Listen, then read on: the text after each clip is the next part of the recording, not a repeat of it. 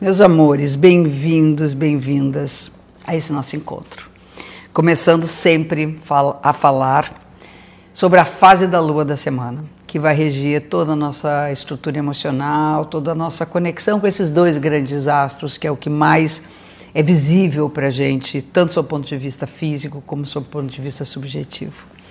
E a semana ela é marcada pela lua minguante, sendo que o Sol está no signo de Capricórnio. Feliz aniversário, Capricornianos, dessa semana. E a Lua está no signo de Libra. Sol no Capricórnio e Lua no signo de Libra. E esses dois signos, eles têm uma questão a ser resolvida, né, falando em termos de fase de Lua, para que haja um equilíbrio. Capricórnio é aquela coisa de subir na montanha, vencendo os desafios, uma visão muito objetiva e prática da realidade, enquanto que Libra tem a ver com uma busca de harmonia, né? encontrar harmonia nos momentos onde a gente está realmente subindo escalando a nossa montanha. O Capricórnio é um signo que fala, fala de construção, tem muita relação com o sucesso, a realização, a autorrealização em trabalho, em empreendimentos na vida, seja eles quais forem, precisa ser só profissional. E Libra na busca de uma harmonia, principalmente nos relacionamentos.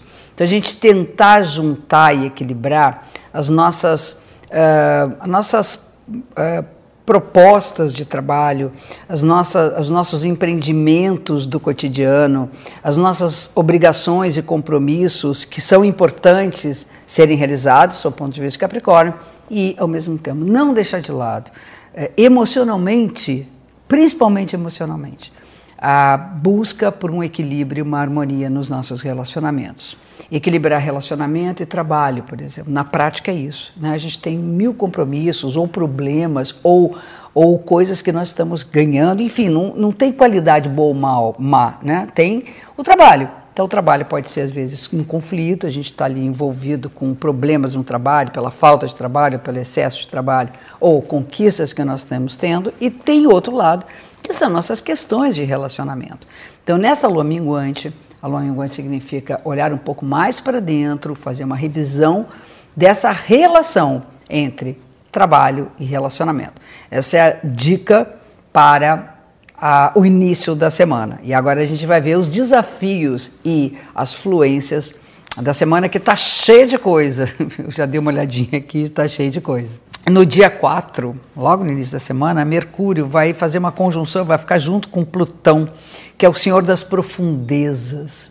Então a gente vai ter que ir lá onde há uma obscuridade, com um espírito investigativo e descobrir o que nós não víamos. Às vezes vem realmente revelações importantes, coisa que você não sabia, aparece, uh, como a gente brinca, tem mais esqueletos dentro do armário do que nós imaginávamos. E tem também descobertas assim preciosíssimas para que a gente possa despertar potências que estão adormecidas, né? principalmente através da nossa curiosidade e da busca mental da mente.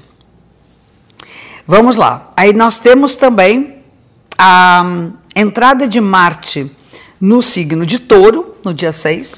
E aí, Marte, para mim, assim, como é que você faz para conseguir o que quer? Né? O que que. Um, o que que a gente precisa investir para chegar onde nós queremos? Perseverança e persistência. Hoje, você perseverar no seu desejo, você insistir naquilo que você quer realizar, vai ser a sua maior ferramenta de conquista. Então, nós vamos conquistar estabilidade, que é uma coisa de touro, uma busca por, uma, por vencer os desafios da materialidade, coisa difícil nos nossos tempos de hoje. Então, ali nós temos nossas lutas e temos que nos empenhar para conquistar isso. Depois, Mercúrio, no dia 8 de janeiro, entra em Aquário, que a mente vai ficar aí a mil. Mercúrio no Aquário significa ser uma mente realmente pulsante, sabe aquela coisa assim? Ela pula, que nem assim uma pulga, vai e para no outro lugar. Você nem vê direito o passo que dá. E a gente vai descobrir também novas fontes de interesse. É muito favorável também para contato com pessoas, que a quarta tem a ver com o coletivo, com nossos amigos, a gente poder se reunir, poder, do jeito que dá, né? Poder se reunir, poder falar. E normalmente a quarta é associado às tecnologias digitais. Então também a gente tem uma, um favorecimento das redes sociais, das redes digitais, dos meios digitais. Aí Vênus entra, nossa, tá cheio de coisa semana. Vênus entra em Capricórnio que significa levar o amor a sério, sabe? Entender que amor é uma coisa construída passo a passo, que não é mágico, que não tem, não, não existe alguma coisa que encantadamente entra pela minha janela e aí eu estou apaixonado, enfim, até acontece, mas isso aí não se mantém. O que mantém é a perseverança do passo a passo do signo de Terra de Capricórnio. Dois planetas importantes em Terra, Marte e Vênus o que significa, inclusive, por serem eróticos, Marte e Vênus, Vênus são amantes na mitologia, significa que também, do ponto de vista da paixão, é importante a gente cultivar né, um passo a passo, eh, dentro da realidade, um corte para a realidade, para que a gente sinta seguro realmente do que sente pelo outro, a atração que a gente sente pelo outro.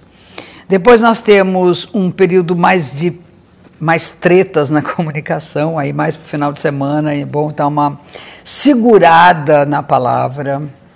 É muito impulsiva, ela pode ser agressiva, ela pode ser invasiva, a gente pode se sentir muito agredido porque provocou, ou ser provocado, e aí é melhor não comprar briga, sair fora da rota de colisão.